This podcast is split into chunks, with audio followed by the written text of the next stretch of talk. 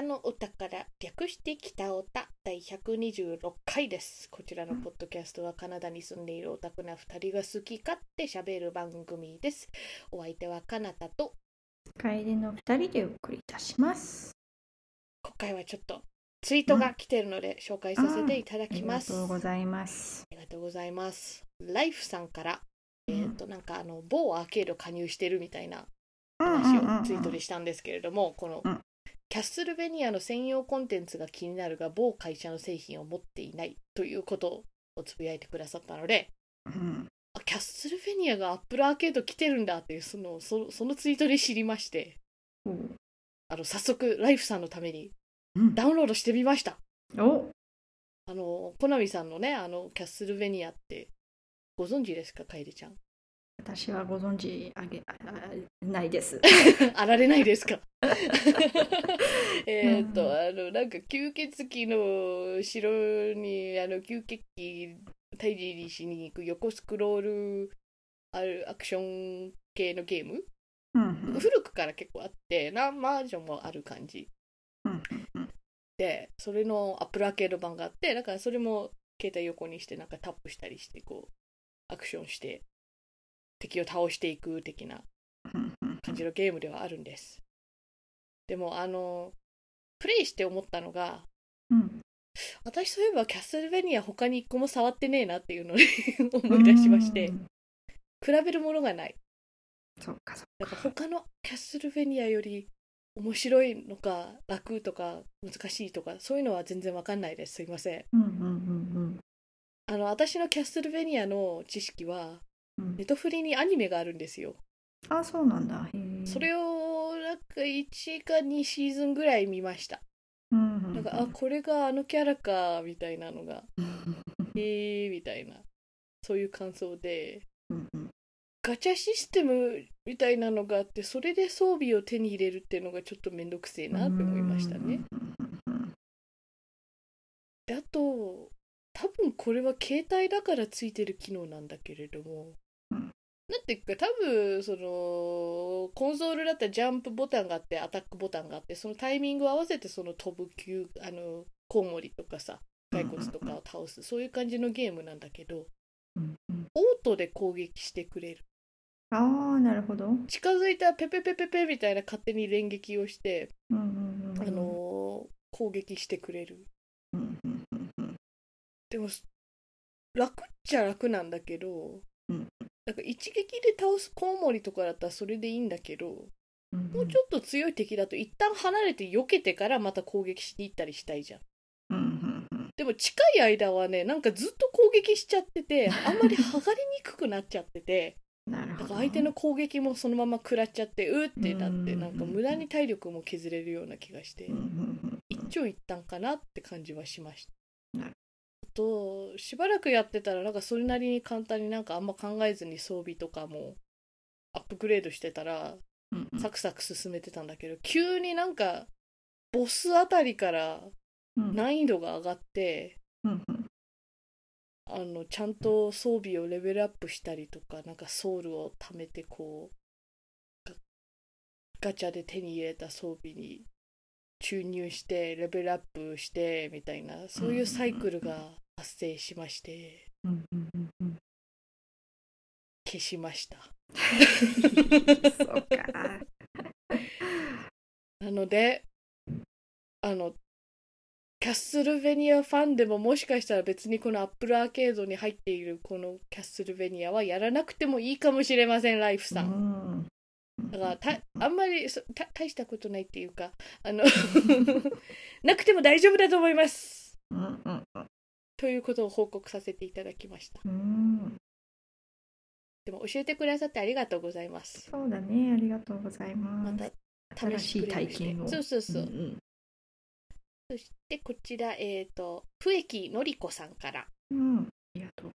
えーウルフウォーカーを見るために Apple TV に加入。めちゃ刺さった。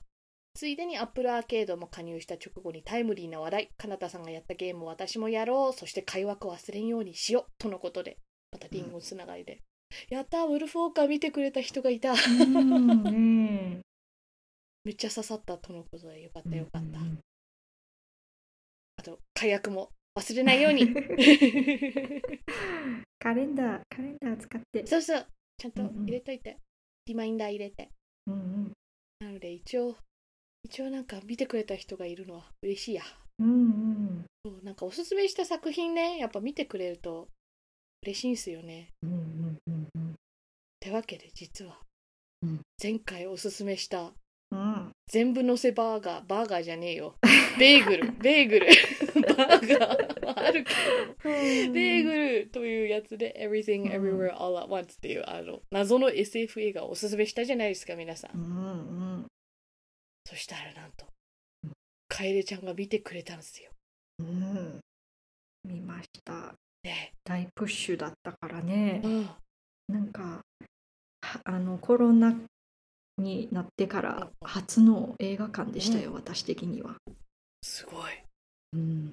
そそのなんか行ってもいいかなみたいな気持ちまでも乗り越えてこうんうんうんう。うんこれはちょっと行きたいなって気持ちにさせるようなカンタちゃんのなんかこう、熱おう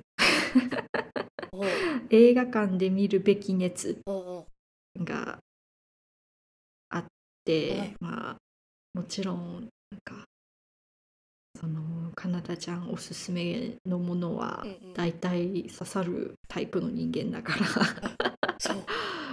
これはそ損しなのではと思っていかなきゃ。見ないと。うん。ほう。でね、まあ実はだから私も2回目鑑賞ということで一緒に行ったんすわ。うん、久しぶりにね、うん。うんコロナになってからうん初めてだもんね。そうそうそうそう。うん。それで気がついたんすけどうん。映画見てる間はあやっぱいい映画だなってめっちゃ楽しんでたんだけど終わった瞬間にうん。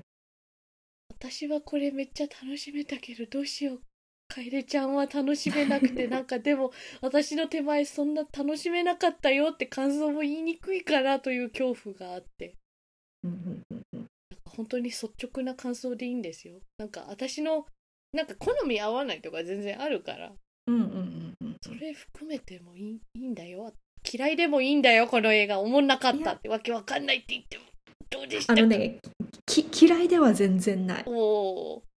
ただ、うん割とうん。置いてけぼりな部分はうん。なくはなかった気がする、特に最初の方ね。うん。あじゃああそうだそうだ。あの注注意書きじゃないけれどもちょっと今回はだから前回は作品紹介会でなんかネタバレなしで紹介したんですけど今回はうんさすがにちょっと完全ネタバレなしっていうのは無理くさいんでうん一応もしかしたらちょっと見た後に聞きたいかなって人もいるかもしれませんといううん。ことで、バンバンネタバレとかはしないけれどもちょっとこうこういうの出たよみたいな話題で出し出していいかなってちょっと思う。うん。そういうそういう感じでどどこら辺が置いてけぼりな感じになった？うーん。なんか、マルチうんうんバース的うんなあれじゃないですか、ですねですね。なんかそこをすごいさらっさらっとは入ってって、はいなんかさらっと受け入れてそれがなんかメインになったじゃないですか。うんうんなんか別なとこに飛んでそのそっちの自分の能力を手に入れるみたいな部分、そうそそこもそう。んうん。うなのとあとあの多分私の理解力が追いついてなかったあの衝撃が多すぎて。いや あのベーグル、うんうん。ベベーグル？ああの会議室的なとこで？食べてた部分？じゃなくてか。うんじゃなくてあ。の黒いベーグル。あああっちね。うんうん、うん。あれのあれは結局何なん？っうんうんうんうんうんうんうん。ていうのもちょっと。なるほどね。いまだに見見た後も、うんうんうん。結局あれは何なんってはい思っている。はい、や私も1回目見た時は正直そこら辺はなんかはわーって感じ。そうそうそう。うんなんか知らんがすごいもんなんだ。うんなんか知らんがそういう仕組みなんだなみたいな感じで受け入れた感はあったしから。うんか。なんか結構普通だと思う。そのなんか置い置いてけぼりある意味設計されてんじゃないかなって気はする。そのマルチバースのあたりは。とりあえず受け入れてくれみたいな感じで。なんかベーグルはねあの黒いベーグル、あの全部のせベーグルだよね。うん。うん。あのー私の解釈とかまああとちょっとこう監督のインタビューとかなんかそういうのを見て私の解釈なんだけれども、うんうん。あのージョブ・トパッキーのうん。行動理念とかなんかそれの象徴だと思うの。うんうんうんなんかすごい端的に言っちゃうともうあのジョブ・トパッキーの行動理念はペシミズムなんだよね。うん。もう究極的にだから nothing matters っていうなんかが出たけれども、うん。そういう考えの人が陥りがちなやっぱどうしようもなさ。うん。だからもう期待とか夢とかも全部乗せても結局 nothing matters っていう象徴がでしかもなんかブラックホールみたいに見えるじゃんやっぱり。ベーグルって丸いしそうだね。なんか黒いしなんか最後もさなんか全部吸い込んでたからなんかやっぱそういう類似点はあると思うんだけれども、なんかその絶望感みたいなのをそういうブラックホールとちょっと似たようなうん印象があってうんうん。なんかそれをこうビジュアル的にあとちょっと意味わかんなさ的にうんうん。あの映画で使ったのがあのベーグルかなって思う。なるほどねだからベーグルである必要はなんかないんだけれども、うんうんうんでもある意味その全部乗せベーグルっていうのにその本当に世の中の全部を乗せたみたいなうんギャグっていうかなんか言葉遊びみたいなのもあったとは思う。うんうんうんという解釈っていうかだからなんかまあなんかふわっとした概念って合ってると思うよ。んんそっか。うん、まあ闇闇ってことね。そうそうそうそうそうそう。うんうんだから別にあのベーグルに全部乗せたからメカニズムがどうこうっていうのは そういう説明とかは本当ないよね。うんただなんかなんかやばいものを作ってるっていうのがまさかあれって感じはあるけれども。って感じでどうですか？なんか楓ちゃんの思ってた感と大体合ってたとかちょっと違ったかな？思ったより sci-fi でうん 思ったよりアクションだった、でしょうん、あと思ったよりジョークが下ネタ。そう。それはあの2回目を見始めた時にあって思い出しました私。も そういえばそうでした確かにあれ1回見ただけじゃ、うん。そ下ネタは残らんわ、そう。下ネタの部分もインパクト強いんだけどつうん。なんか他のインパクト強いとこに負けたりして、あと最後いい話だなー感で終わるから、うんなんか綺麗に終わったから、そう途中のあそことがもう本当忘れてた。ってなった。うん。思い出したのがなんか最初にうん。あの IRA のおばさんのところにうんでオフィス。うん。でもうあの隅っこほらこれ。私はほらなんか3つぐらい並んでたじゃん。3つ並んでるところを指さして伊達に長年やってないのよみたいな感じであれを見た瞬間思い出した。あれいや私も最初見た時なんであんな形なんだろうとは思ったよ。そうそうそうそうそう。いやわざとだと思う絶対。ただあれがまさかの伏線だとは思わないじゃん。う思わない思わない。ただなんか IRA とかやっぱ役所仕事ってさなんかそういううんあの英語の表現でさなんか stuck something up your ass みたいななんかうんバッチとか言うじゃん。なんかおうんお尻の中になんか突っ込まれてるみたいな。だからうん。tight ass とか。そういう人っていう象徴なのかなと思ったの、あのおばさんが要するにお役所仕事でこううん。こういう手順じゃないとみたいな。なんかそういうきっちりとか面倒くさい人ってなんかそういうお尻の中に何か詰まってるようなみ人みたいな、あのー表現されるから、うんそれにかけたジョークなのかなって思ってたら、実は伏線ってか後でまた出てくるとはっていう、うんうんうんうんうん。なんかとりあえず展開が早くて早い。映画3つ分詰め込んだ感じでしょ？だったよ。でしょ、うんうん一応3章ぐらいに分かれてはいるけれど。うんうん。壮大でしょ？壮大だったほんと百分は一見にしかず映画だと思う。そうだね。本当そうだと思う。今話してるのを聞いてわーって思ってる人もうん。なんか思った以上だと思うから。うんうんうん見よってなるでしょ？本当この映画の進め方がもうそれでしょ？う、うん。とりあえず見て どどうですか？なんか私が言ってたあんまりこういう映画見たことない感みたいなのは。ああそうだね。だいぶユニークな感じだったよ。ああやっぱり？うんうんやっぱりそう SF とかなんかそういうマルチバースとかなんかそういうのはね全然あるコンセプトではあるんだけど、なんかうんうん。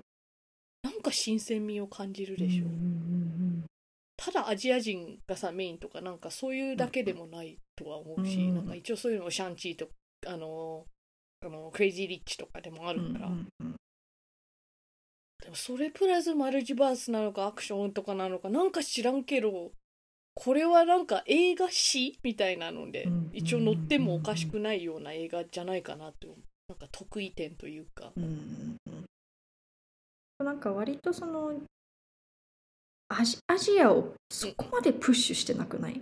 あなんかーアアジアのカルチャーだからどうのっていうのをすごくプッシュしてるんじゃなくてまあただキャラクターたちがアジア系だったっていうまあもちろんねそういうカルチャー的なのを見せるなくはないけうんうんうんどなんかそこまでこうそれを見せてますわみたいな感じではないのがなんかまたこう印象でした。そうそうそう。アジア人であることをある意味普通として扱ってるような気がするよね。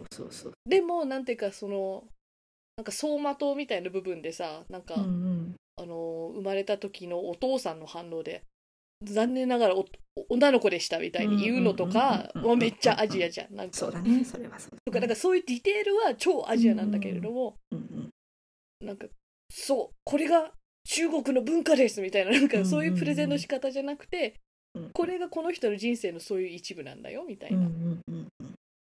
感じという意味では普通で扱ってんの。うん。いいよね。うん。プラスあのただのその本国中国からさなんか、えーとアメリカに引っ越してくるからなんかうんうんアジアンアメリカンな話ではあるよね。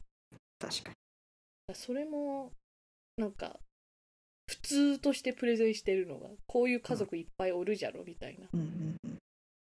それを考えるとなんかあのキャストじゃなきゃダメだったんじゃないかみたいな感がとってもあって。うんあでもね最初そのメインの女優さん決まる前はなんかジャッキー・チャンいいなって思ってたらしくて、へー。そうそうそう。だからまあその場合は多分あのサポートがあのうんうん多分女優さんに変わってたんじゃないかなって奥さんっていう、うんでもそれでも確かに全然できるストーリーではあったんじゃないかなって、うんなんかその残念でした。女の子でしたみたいな部分はまあカットしなきゃいけないですけれども、まあまあなんかそれはそれなりにミシェル・ユオにしてさらに味が深まった感はあるような気もする。なんかそのうん。挫折みたいなのがテーマみたいなあの部分があるじゃん。うん。なんかそれにさらにプラスしてうん、ああの女性だからなんか味が深くなった部分もあるから。でもアクションでなんか中華系俳優って言ったらジャッキーちゃん。あしかもなんか年上の人って言ったら、っていうのもまあ分からなくはない。あでその場合はもしかしてなんかほら長男だったのにこんなになってみたいななんか重圧とかはあったかもしれないから、うん全然できなくはないけれども好きだなこのミシェル・ヨーのうんやつってなんかあの女優さんの他の知ってる他の作品ではさ、まあ、 Crazy Rich Asians うんとシャンチーとかだけど、なんかやっぱできる女性みたいなそうそうそうそうそう。なんかパパワフルな女性っていうなんか描写が多いキャラクターをやってたからなんかああいう普通の女性、うん。人役？みたいなのがなんかすごい新鮮だったし。ああ確かに。まあそういうねシーンもなくはなかったけど、うんうんうんとそれぞれのなんか、うん。一シーン一シーンなんか語れることがありそうな感じがする。でしょ？うん。あのね、なんか、やっぱ一回じゃ全部こう、うん吸収しきれないのよ、わかる私的には。いやもうそんぐらいの本当だから全部のせベーグル感があるから。あるある。もうもういろいろ詰まってるから。うん、でも2回目見てもね全然楽しめましたよ。しうん。あの2回目見てももうダムが決壊してたんで。2回目もおすすめします。うん。でも2回目見たらなんかまあ分かりやすい部分はあるはあるんだけれどもうんあの1回目の方がもうちょっとやっぱりアップダウンが激しい映画でうなんかん飲まれてた感があるけど、うん。2回目の方がもうちょっとこう引いてみてうんたら、うん。なんか細かいディテールとかもなんか映し方でもあこなんかベーグルって円だから、なんかそういう意味でこう、ん。やっぱウロボロスとかなんか永遠につながるとか、終わりがないとかなんかそういう象徴にもつながると思うんだけれどもうん。もうそれが出る前からいろんなところに円があったりしてあ。あーなんかそういう美術的ななんか伏線みたいなのうん。もこれ多分わざとだよなって。うん。なんかあるシーンでさなんかそのミシェル・ヨーが真ん中にいるんだけれど旦那さんの顔がその後ろにある丸い鏡に映るように多分わざとやってるみたいなアングルとかもあってうん。これも絶対わざとだよなみたいな。なんかそういう絵的ななんかあのプランニングとかなんかそういうのも楽しめるやつだったんで、そういうのやっぱ2回目の楽しみの醍醐味だよね。だうんうんだだと思う。うんあとさっきはスラッとなんかジョブ・トパーキーって言ったけど、うん一回目見た時は本当になんか「え何何何ジョジョ太郎?」みたいななんかそういう感じのな まあわざとそういう名前選んではいるんだけれども、うんもう全然覚えらんかったしそうだよね。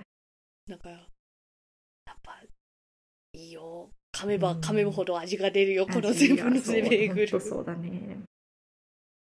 で前半はだからあの旦那さん役のウェイモンド、あの好きになるってわかる、うんうんうん。わかるわかる。後半もやっぱり最後のやっぱうん部分もうん。やっぱねなんかあの人の人の良さというか。そうそうそうそうそう こういろいろ知れたしもう最初でも好きになるし後でも好きるし。前半はどっちかっていうとあのアルファウェイモンドに持ってかれる気がするの、なん。かうんうんうん。でそれはアルファの彼だから今回の彼はとは違うじゃん。でも最終的にはこの、このユニバースの彼うん。に帰結するのはすごいいいもうん。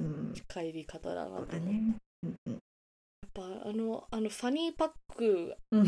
あのシーンかなりあの映画の中のベストシーン選ばなきゃいけなかった、あそこ結構上位に入る気がするんだ。確かに確かに。なんかそれまでの「え？みたいなのがかなり「ファみたいになるシーンだと思うの。確かに。あのシーンのコメディとアクションのバランス具合がすごい好きで。うんうん。最初のそのなんかあのリップを食べるあたりからさ「はあ?」みたいになって。うんその「はあ?」がそのまま続いてでもなんかかっけえみたいな。うんでも使ってるものはあのハニーパックってさ なんなんてウエストポーチ？うんうんうん。とか金魚の砂？砂ってか 砂利？とか。砂利。なのにこんなかっこよく演出できるのすごいなって、ね結構あと想像よりコメディ色が強かったのもあるな。うんうんうん確かに。石のシーンも好きなの。岩岩になる。今 ああ今のシーン。ね間がすごくない？だからなんかそうんのアクションバリバリのシーンのテンポもすごいしあそこで急になんかとうんうん止まるじゃんうん。なんか一息つくためみたいなそういう設計もあると思うんだけどなんか気持ちとうん。かなんかそういうのもあそこでなんかうん。はあみたいになるし。でもなんかギャグも詰め込んでくるにしでも意味わかんないし。楓ちゃん的に他になんかベストシーンっていうか好きなシーンはある？えー、そうだなあーラカクーニですかね。謎の。てか思ったのそういえばさあのの作品紹介会説明した時にさなんかあの、うんうんうん。ラタトゥーイ知ってた方がいいですよって言ったんだけど、うんうんあれ放題ラタトゥーイじゃねえんだよ。あてか日本語だとラタトゥーユって料理だよね多分。あ、ああ、そうなんだ。そうそう。でもそうレミーと。レミーとなんちゃらの。レストランみたいな。そうそういうそう。そうそうそういうタイトルになってうん。ある映画の話なんですよ皆さん。うんうんうん。あの映画がねあのはあもうなんでラタトゥーユにしなかったのって本当思うんすよ。だってあのタイトル最高じゃん。うん。だってラットがうん。人を操縦してラタトゥーユ作るんすよ。ね。でラタトゥーユって言葉の一番最初にラットって言葉が入ってんですよ。うんだからそれをかけてのラタトゥーイなんですよ。うんうんなのにな誰だよレミーって本当思った。なんかいや出てんだけどレミー。わかるよ。そうだよ。主人公っていうかそのラットだよ。でもそうじゃなくてこう すごい綺麗に一言だけなのになんかみんなあの映画すぐ思い出せるようなタイトルじゃん。ココもなんでにメンバーミーにしたの？ってもう恨んでるからね私は。あれもさなんかずっと見ててココって誰やねんってなって。うん。って分かった瞬間もう涙ダバーみたいな。うん。なんかタイトルだったからもう。4文字ですごいいいタイトルつけるなみたいな。ある意味なんかアニメ映画っぽくないつけ方。なんかもっと確かにそのレミーとなんとかみたいな方が分かりやすいその内容紹介みたいになるから。分かるは分かんだけどそのピクサーのタイトルセンス好きなのにさ。まあそその映画です。その映画がなぜかこの映画にラカクーニとして出るんです。だからそう思ったの。え日本語にさなんか翻訳する場合、うんあの字幕つける場合、うんうんうんうん。ラカクーニどうすんだろ確かに。確かに。あだからさそのそもそもラタトゥーイをレミーとなんとかにした人の影響でこの映画を字幕つけなきゃいけない人は多分頭抱えるんだろうなって思う。そう英語版ではラタトゥーイだからラカクーニなんだけど日本語版では違うからどうしようみたいになって、うん。はああの最近ちょっと見事だなって思った英訳があって。うんうん。ツイッターでたまたま見たねなんかもう同人誌の英語版を出してる人だったんですけれども。うんうん。なんだっけなんかバビ肉って楓ちゃんわかるっけ？あーっとなんだっけ？しあのあのバーチャル美少女あそうそうそうそうそうそうそうだ。みたいなそうそれの略でバビ肉じゃん、うんだからなんかバビ肉した俺があのリアルであったらなんかあのエッチな展開になるみたいな同人誌なんだけれど、バビ肉がタイトルに確か入っててうん。どうやって訳すんだろうって思ったらなんかすごいいいなって思ったのが girl ってだから G-I-R-L って、うんうんうんでしかも間に点が入ってるから何かの略なんだろうなみたいなうん。感じになるじゃん。うんだから girl なんだけど guy in real life って。ああなるほど。すごくない？うん。だからこの場合はねあの中身が男の人だったからまあっていうのぴったりなんだけれども guy in real life だと現実では男みたいな意味になるじゃん。でしかもその短くしたアクロニムだよねにしたらうんあの girl ってだから女の子うんになるから天才じゃない？って本当思った。っていう見事な翻訳仕事は見たんですけれど。赤くにいいよね。いいね。いやなんかまさかのだったからかもあれ3回ぐらいおかわりしてるからね。あのうん映画の中で。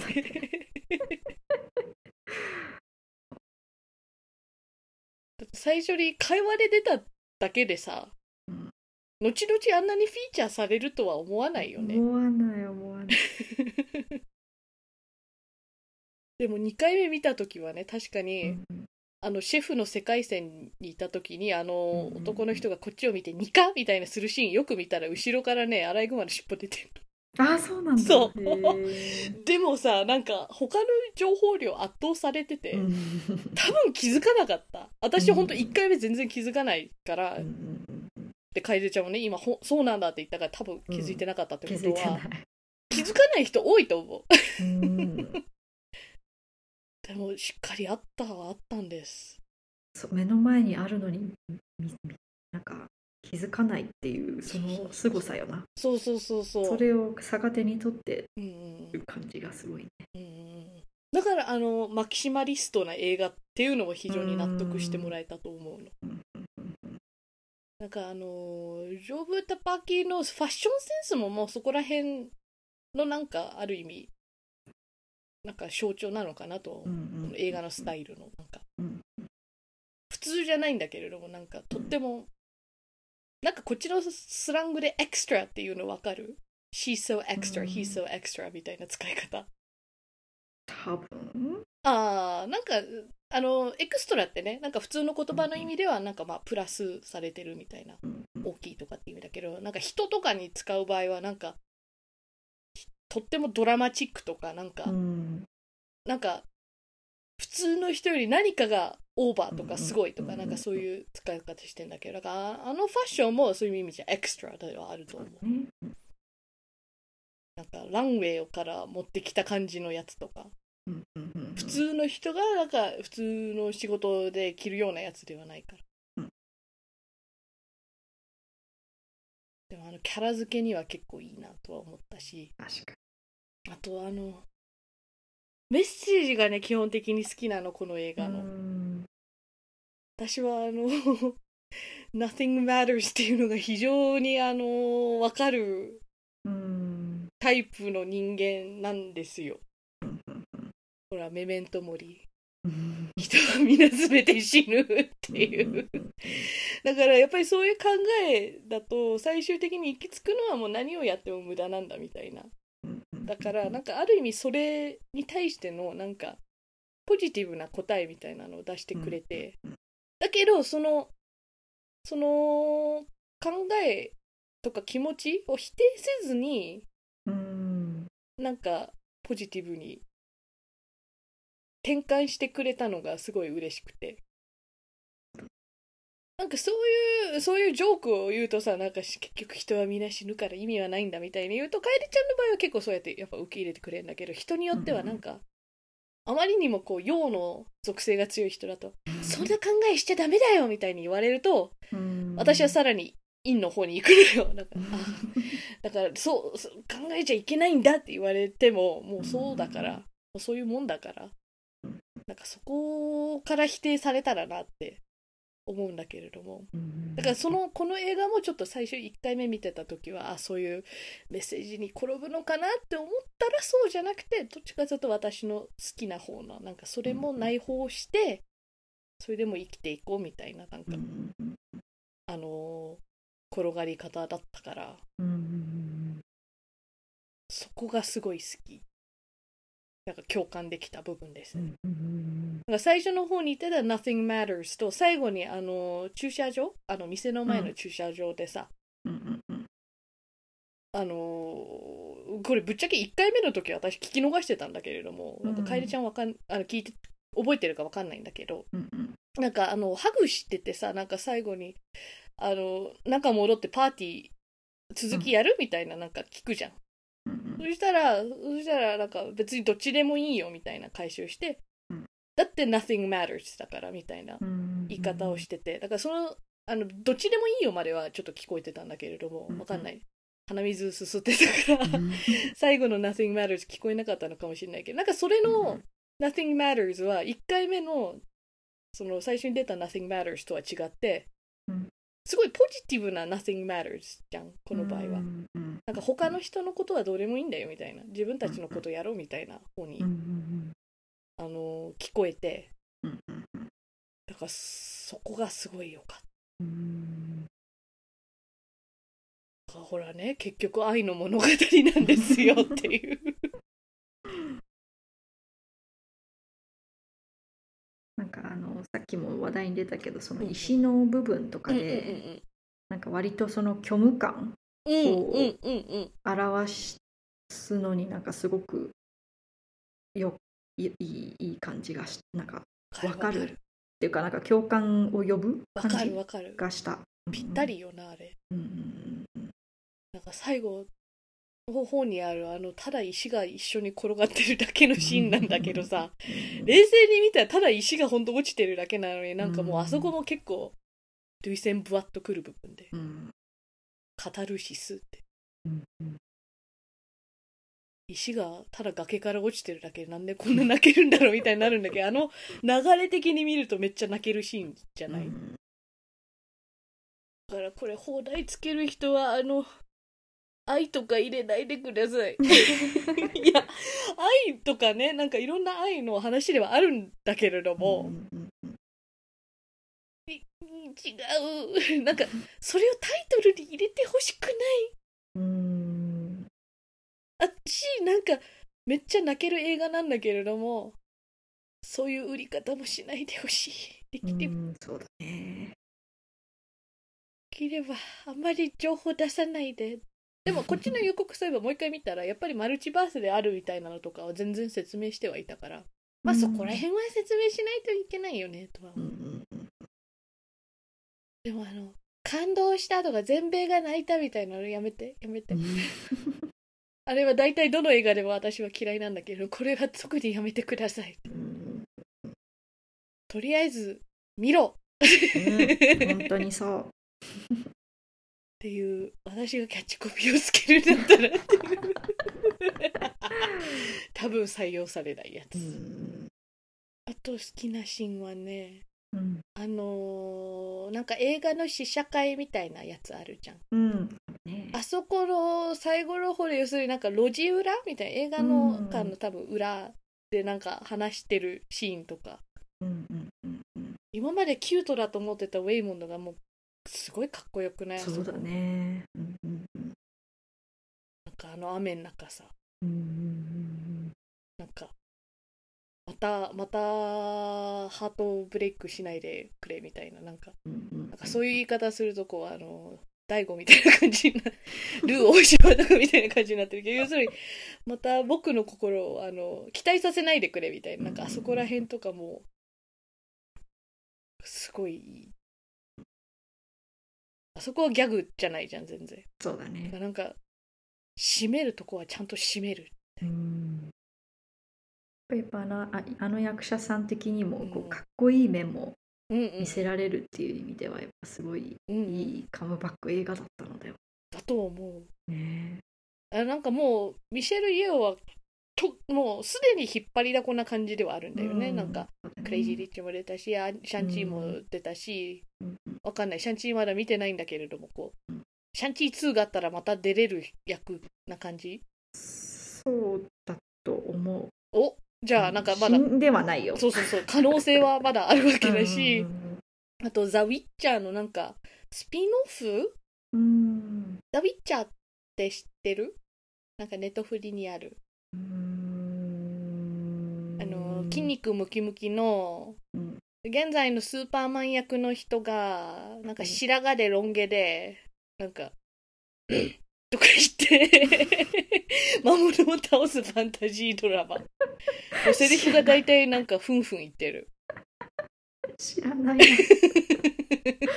うんタイトルはなんかあ聞いたことある聞い気がする。なんかもうシーズン2も出てるよ。あそうなんうだん。あのーなんかエッチな男の人が見たかったら見ればいいと思う。割とよく脱いでる。うん。あまあそのそのシリーズのだからスピンオフの多分だからミシェル・イエオがあの多分魔物を倒すんじゃないかなと勝手に想像してるから。なんかそれの主役だと思う、うん。もう出てるし。だからなんかマーベルとかにも食い込んでるんだったらもうかなりうん。ぴったり人気俳優扱いだよねって思うから、でもこの映画見たらねなんかあの旦那さんのウェイモンドとあと、うん。ジョイ役の娘さん役の人もうん他の映画で見そうだよねって思う。そうだね。なんか娘の名前がジョイっていうのも安直すぎんだけどそれが逆にいいみたいな。うん思った。ストレートすぎないみたいな比喩とかの話で見るとさ。うんでもまあそそれだよな。結局そこなんだよ、うん上位ってあの洗剤とかじゃないんですよ。あの 幸せとかなんかそういう意味なんで。すごいいい名前ではあるんですけど。うんそれゆえの呪いというか。えーやっぱり見よう。ん、うん。じゃあもう北オタ的にはもうそれがね、うん。コピーということで。うそうだね。見よう。ちょっとあの、もののけ姫の生きろみたいな、そういうそういう感じ。かっこよさを。見よ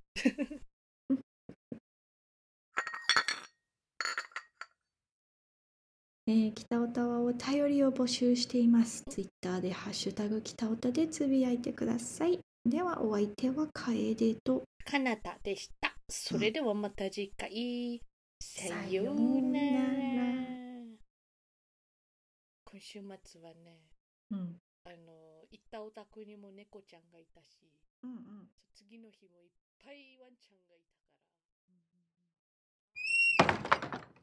ら。うん